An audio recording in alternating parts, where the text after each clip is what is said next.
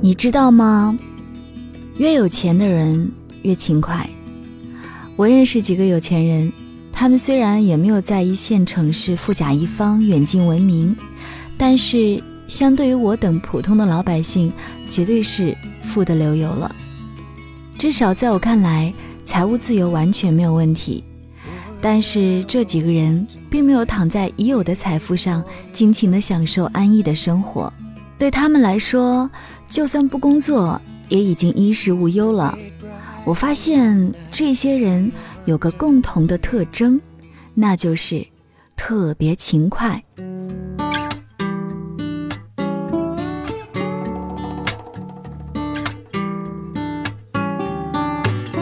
李先生有一家自己的公司，在来深圳创业前，是一名体制内的公务员。在江西老家过得很悠闲的生活，每天的工作呢也非常的轻松，朝九晚五，从来不加班，而且还有各种的假期，公务员铁饭碗的待遇和各种福利，在当地小县城也是让人羡慕的。他的父亲也是当地一个不大不小的官员，如果是一般人，李先生的人生轨迹大概已经定型了。在体制内慢慢的混资格，但是他没有，而是不顾家人的阻碍，执意辞职来到深圳闯荡。现在十年过去了，他公司的产品已经卖到了很多国家，员工也从最开始的几个人变成了现在的几百人。我经常能够在朋友圈里看到他到各个国家去出差，亲自跑业务。有时周末的时候也要加班，跟员工讨论问题，要么呢参加业界的各种交流活动，或者上各类的培训课。他为人比较低调，有多少资产我并不清楚，但是我知道他有好多的豪宅和商铺，还有一个高档的餐厅。在我看来，他完全可以雇佣一个职业经理人帮他打理生意，这样的自己。就可以世界各地的享乐了，但是按照他对我说的，现在的状态是他想要的，不是为了钱而去工作，忙碌但是充实。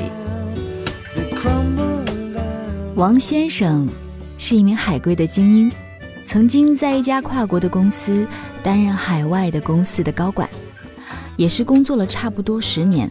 在海外工作的待遇高，还有各种的补助。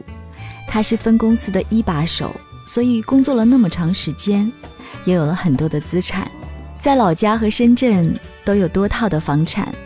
后来因为他老婆生了二胎，想回国内生活，所以他也辞职回了深圳。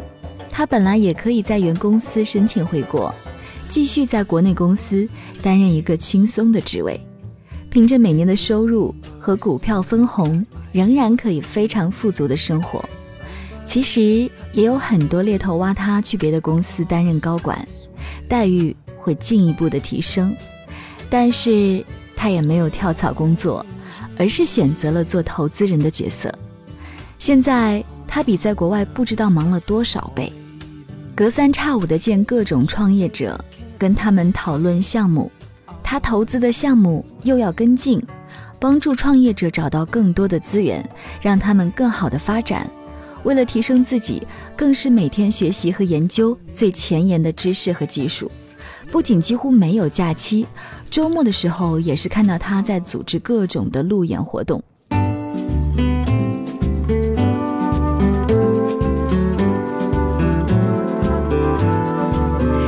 是完全可以不用工作的。